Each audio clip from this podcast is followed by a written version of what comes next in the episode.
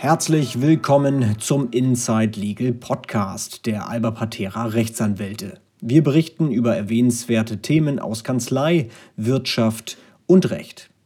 Heute mit einem Thema aus dem Meinungsäußerungsrecht unter der Überschrift Auch weltweit keine bösen Wörter. EuGH stärkt die Rechte der Adressaten von Hassbeiträgen im Netz. Anfang Oktober entschied der Europäische Gerichtshof mit deutlichen Worten, was sich zuvor aufgrund der Empfehlung des Generalanwalts bereits abgezeichnet hatte. Wir berichteten. Social Media und andere Meinungsäußerungsplattformen müssen künftig erheblich mehr Energie aufwenden, um ihr Angebot auf Hassbeiträge zu durchforsten. Und sie müssen diese und vergleichbare Beiträge nach Aufforderung der Verletzten im Zweifel auch weltweit löschen. Auch wenn die Stärkung des Persönlichkeitsrechts angesichts einer zunehmend unreflektierten Verunglimpfungskultur im Netz überfällig war, so wirft die Entscheidung durchaus wichtige Fragen im Wechselspiel von Meinungsfreiheit und Persönlichkeitsrecht auf. Zwar unterliegt das Äußerungsrecht seit jeher ausführlichen Schranken, gemäß Artikel 5 Absatz 2 Grundgesetz, nicht umsonst unterstreicht das Grundgesetz im unmittelbaren Kontext der Meinungsfreiheit als Gegenspieler das Recht der persönlichen Ehre.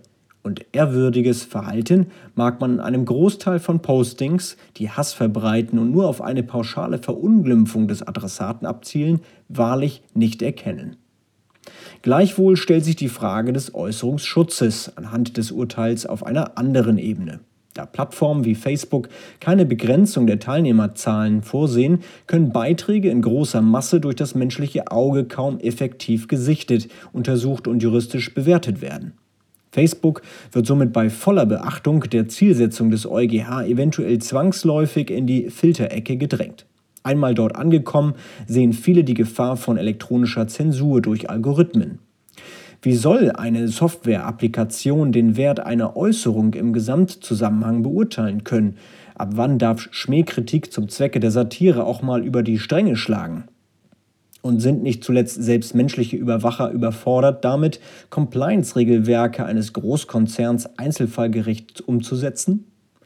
Des Weiteren mag zu Recht gefragt werden, wie sich eine weltweite Sperrung von Aussagen, die durch das Roster fallen, mit dem unterschiedlichen Verständnis über die Reichweite von Meinungsfreiheit in verschiedenen Kulturen, Staatssystemen und auch religiösen Landschaften auf diesem vielseitigen Planeten unter einen Hut bringen lässt. Auch wenn der EuGH im Grundsatz eine richtige Entscheidung gefällt hat, um einfach mal eine robuste Grenze zugunsten des Rechts auf persönliche Ehre einzuziehen, so werden die wahren Herausforderungen erst mit der technischen und rechtlichen Umsetzung der neuen Rechtsprechung beginnen. Wir bleiben für Sie am Ball.